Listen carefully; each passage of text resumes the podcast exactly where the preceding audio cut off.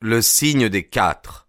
Une aventure de Sherlock Holmes d'après Sir Arthur Conan Doyle.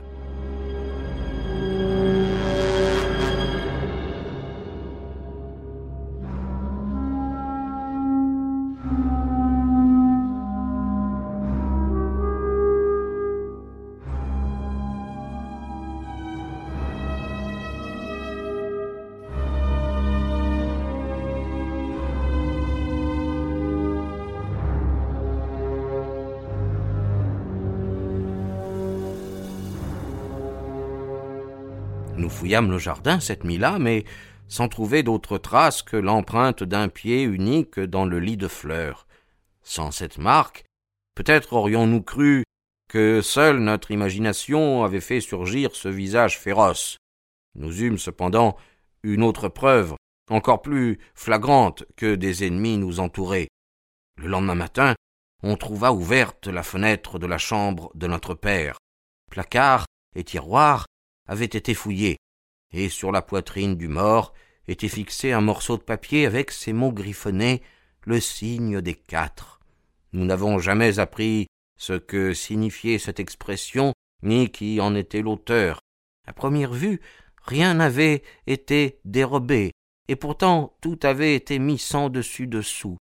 Mon frère et moi avons fait un rapprochement normal entre ce mystérieux incident et la peur dont notre père souffrit durant sa vie. Mais le mystère pour nous reste entier. Le petit homme s'arrêta pour allumer son narguilé, et il fuma quelques instants en silence. Nous étions tous assis, immobiles, sous le coup de ce récit extraordinaire. Durant les brefs instants où la mort de son père avait été décrite, mademoiselle Morstan était devenue livide, et j'avais craint qu'elle ne s'évanouît. Elle s'était cependant reprise après avoir bu un verre d'eau que je lui avais discrètement versé d'une carafe vénitienne à ma portée. Sherlock Holmes s'était renfoncé dans son siège euh, dans une attitude absente, les yeux à peine ouverts. Je ne pus m'empêcher de penser en le regardant que le matin même il s'était plaint de la banalité de l'existence. Là, en tout cas, il tenait un problème qui allait mettre sa sagacité à l'épreuve. Le regard de M. Thaddeus Sholto allait de l'un à l'autre. Manifestement fier de l'effet produit par son histoire, il en reprit le fil, s'interrompant parfois pour tirer une bouffée. Mon frère et moi étions fort intéressés, comme vous pouvez l'imaginer, par ce trésor dont notre père avait parlé. Pendant des semaines et des mois, nous avons fouillé, retourné chaque parcelle du jardin, sans pourtant trouver la cachette. La pensée que le secret était sur ses lèvres quand il mourut nous rendait fous de dépit. Nous pouvions préjuger de la splendeur de ce trésor, d'après le chapelet de perles qui en faisait partie. Nous eûmes d'ailleurs une discussion à ce sujet, mon frère et moi. Les perles étaient évidemment d'une grande valeur, et Bartholomew ne voulait pas s'en séparer. Il avait hérité, soit dit entre nous, le penchant de mon père vers l'avarice. Il pensait aussi que le chapelet exciterait la curiosité et pourrait nous attirer des ennuis. Tout ce que je pus obtenir de lui fut que je trouverais l'adresse de mademoiselle Morstan et que je lui enverrais une perle à intervalles réguliers, afin qu'elle ne se trouve jamais dans le dénuement. C'était très charitable de votre part, dit la jeune femme spontanément. Je vous en suis très reconnaissante. Le petit homme agita sa main. Ah, point du tout, dit-il. Nous étions votre dépositaire. Telle était du moins mon opinion. Mais j'avoue que mon frère Bartholomew ne m'a jamais suivi jusque-là.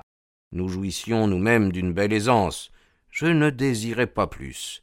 D'ailleurs, il eût été du plus mauvais goût de se montrer aussi ladre envers une jeune femme. Le mauvais goût mène au crime, comme disent les Français non sans élégance. Bref, notre désaccord s'accentua au point que je trouvais préférable de m'installer chez moi. J'ai donc quitté Pondichéry Lodge, emmenant avec moi William, c'est le vieux Kit Mudgar. Mais hier, j'ai appris une nouvelle de grande importance. Le trésor a été découvert. J'ai aussitôt écrit à mademoiselle Morstan, et il ne nous reste plus qu'à nous rendre à Norwood pour réclamer notre part. J'ai déjà exposé mon point de vue à mon frère la nuit dernière. Notre visite n'est sans doute pas souhaitée, mais elle est attendue. M. Thaddeus Sholto se tut, mais ne cessa pas pour autant de s'agiter sur son pouf de luxe. Nous restions tous silencieux pour mieux réfléchir au nouveau développement de cette mystérieuse affaire. Holmes fut le premier à se lever. Vous avez fort bien agi, monsieur, du commencement à la fin, dit-il. Nous serons peut-être à même de vous prouver modestement notre reconnaissance en éclaircissant ce qui vous est encore obscur. Mais il est tard, comme l'a remarqué mademoiselle Morstan, et nous ferions bien de ne pas perdre de temps. Notre autre enroula soigneusement le tuyau de son narguilé, puis sortit de derrière un rideau un long et lourd manteau pourvu d'un col et de parements d'astracan. Il le boutonna soigneusement, malgré la douceur oppressante de la nuit, et il ajusta sur sa tête une casquette en peau de lapin dont les pans se rabattaient sur les oreilles. Ma santé est quelque peu fragile, remarqua-t-il tout en nous conduisant dans le couloir. Je suis donc obligé de prendre de grandes précautions. La voiture nous attendait. Notre voyage était apparemment prévu, car le conducteur partit aussitôt à vive allure. Thaddeus Sholto ne cessa pas de parler. Bartholomew est un homme plein d'idées, commença-t-il. Comment pensez-vous qu'il découvrit le trésor? Il était arrivé à la conclusion qu'il se trouvait quelque part dans la maison. Il se mit donc à calculer les dimensions exactes de celle-ci, puis à les reporter et les vérifier. De cette manière, pas un seul centimètre de la construction ne pouvait échapper à ses investigations. Il s'aperçut, entre autres choses, que la hauteur du bâtiment était de vingt-cinq mètres, mais qu'en additionnant la hauteur des pièces superposées, il ne trouvait que vingt-trois mètres soixante-dix, même en tenant largement compte de l'espace entre le plafond et le plancher. Il manquait donc un mètre trente. Ce mètre trente ne pouvait être situé qu'au sommet du bâtiment. Mon frère fit alors un trou dans le plafond de la plus haute pièce et découvrit une petite mansarde. Étant complètement emmurée, elle était restée inconnue de tous. Le coffre au trésor était là, au milieu, reposant sur deux poutres. Il le fit descendre par le trou et prit connaissance du contenu dont il estime la valeur à cinq cent mille livres sterling au moins. À l'énoncé de cette somme gigantesque, nous nous regardâmes les yeux écarquillés. Si nous parvenions à assurer ses droits, mademoiselle Morstan, gouvernante dans le besoin, deviendrait la plus riche héritière d'Angleterre. Un ami loyal ne pouvait évidemment que se réjouir d'une telle nouvelle. Cependant, je dois avouer, pour ma honte, que mon égoïsme fut le plus fort et que mon cœur devint de plomb. Je balbutiai quelques mots de félicitations, puis affaissé sur mon siège, la tête baissée, je m'abîmai dans ma déception sans écouter le bavardage de Thaddeus Sholto. C'était un hypochondriaque authentique. Je l'entendais vaguement qui dévidait un chapelet interminable de symptômes et qui implorait des renseignements sur la composition et l'action thérapeutique d'innombrables remèdes de charlatans. Il en avait dans la poche quelques spécimens soigneusement rangés dans un étui en cuir. J'espère qu'il ne se souvient d'aucune de ces réponses que je lui ai faites cette nuit-là. Holmes assure qu'il m'a entendu le mettre en garde contre le danger de prendre plus de deux gouttes d'huile de ricin. J'aurais même par contre recommandé la strychnine en dose massive comme sédatif. Quoi qu'il en eût été, je fus certainement soulagé quand la voiture s'arrêta après une dernière secousse. Le cocher sauta de son siège pour nous ouvrir la porte.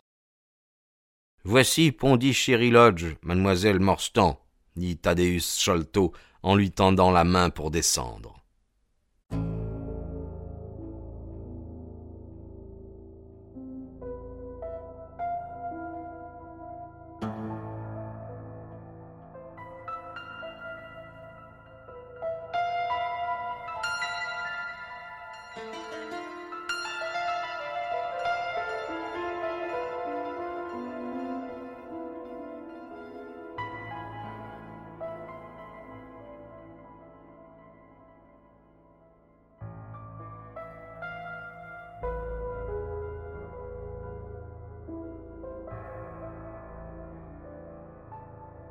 Chapitre 5 La tragédie de Pondichéry Lodge.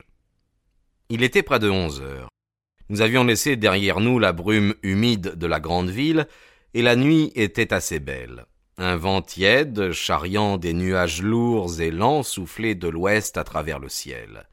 Une demi-lune faisait des apparitions intermittentes. La clarté naturelle suffisait pour voir à quelque distance, mais Thaddeus Sholto s'empara d'une des lanternes de la voiture. Pondichéry Lodge possédait un vaste jardin.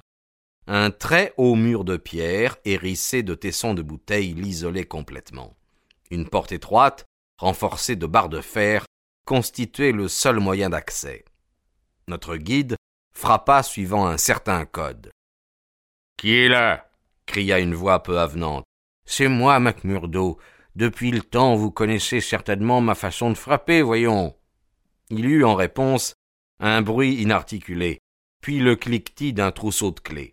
La porte tourna lentement sur ses gonds. Un petit homme à la carrure forte se montra dans l'embrasure, nous regardant d'un œil soupçonneux qui clignotait à la lumière de notre lanterne. C'est bien vous, monsieur Thaddeus. Mais qui sont ces personnes? J'ai pas d'ordre à leur sujet. Non, eh, vous m'étonnez, Macmurdo. J'ai prévenu mon frère hier soir que je viendrais avec mes amis. Il n'est pas sorti de sa chambre aujourd'hui, monsieur Thaddeus, et j'ai pas reçu d'instructions spéciales. Vous savez bien que les ordres sont stricts. Je peux vous laisser entrer, mais vos amis resteront dehors. Devant cet obstacle inattendu, Thaddeus Sholto nous regarda d'un air perplexe. Vous faites preuve de mauvaise volonté, dit-il enfin au portier. Il devrait vous suffire que je réponde d'eux. Parmi nous, il se trouve une jeune dame. Elle ne peut pas attendre sur la route à une heure pareille. Eh, je regrette beaucoup, monsieur Thaddeus, dit l'homme d'une voix inexorable. Ces personnes peuvent être vos amis sans être pour autant ceux du patron. Je suis payé, oh, et bien payé pour exécuter certains ordres. Y a pas à sortir de là. Je les connais pas, vos amis, moi. Oh, si. Vous en connaissez un, mec Murdo, s'écria Sherlock Holmes d'une voix avenante. Je ne pense pas que vous ayez pu m'oublier. Ne vous rappelez-vous pas le boxeur amateur qui combattit contre vous pendant trois rounds? C'était il y a quatre ans, chez Allison, lors de la nuit organisée à votre bénéfice.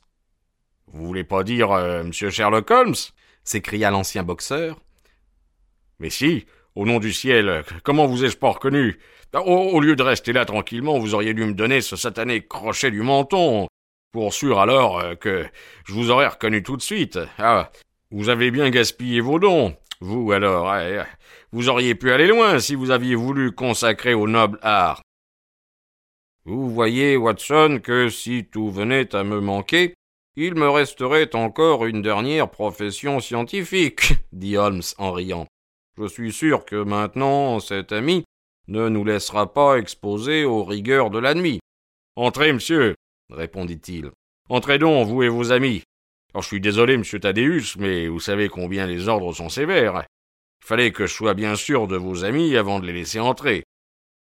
À l'intérieur de l'enceinte, un chemin semé de gravier serpentait à travers un terrain vague jusqu'à une énorme maison à l'architecture banale, plongée dans une obscurité totale, sauf en un coin où le clair de lune se reflétait dans une lucarne. Ce grand bâtiment sombre et silencieux dégageait une atmosphère oppressante. Même Thaddeus semblait mal à l'aise, et la lanterne au bout de son bras avait des soubresauts singuliers. Je ne comprends pas ce qui se passe, dit-il. Il doit y avoir un malentendu.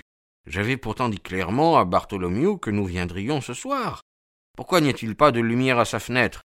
Je me demande ce que cela veut dire. Fait-il toujours garder l'entrée avec euh, autant de vigilance? S'enquit Holmes. Oui, il a conservé les habitudes de mon père. C'était le fils préféré, vous savez. Et je me demande parfois s'il ne lui en a pas dit plus long qu'à moi. La fenêtre de Bartholomew est éclairée par la lune à présent. Je ne crois pas qu'il y ait de la lumière à l'intérieur. Non, dit Holmes. Mais j'aperçois une faible clarté à la petite fenêtre euh, du côté de la porte. Ah, c'est la chambre de la femme de charge. La vieille madame Berston va pouvoir nous dire ce que tout cela signifie. Cependant, euh, vous verrez peut-être pas d'objection à m'attendre ici une minute ou deux. Hein. Si elle n'est pas avertie de notre venue et qu'elle vous voit arriver tous, elle prendra peut-être peur. Mais euh, chut, hein, qu'est-ce que cela? Il éleva la lanterne. Sa main tremblait tellement que le cercle de lumière dansait tout autour de nous. Mademoiselle Morstan saisit mon poignet. Nous restâmes tous immobiles, le cœur battant, tendant l'oreille. De la grande maison noire jaillit la plus pitoyable, la plus triste des voix. Elle résonnait lamentablement dans la nuit, silencieuse. C'était le sanglot d'une femme épouvantée. Madame Berston, expliqua Sholto. Elle est la seule femme dans la maison. Attendez ici, je reviens. Il se hâta vers la porte et frappa suivant son code. Nous pûmes voir une grande femme âgée ouvrir et s'ébrouer d'aise en le voyant. Oh, monsieur Thaddeus, je suis si heureuse de vous voir. Oui, je suis vraiment bien contente que vous soyez ici, monsieur. La porte se referma sur eux. Les manifestations de soulagement firent place à un monologue assourdi.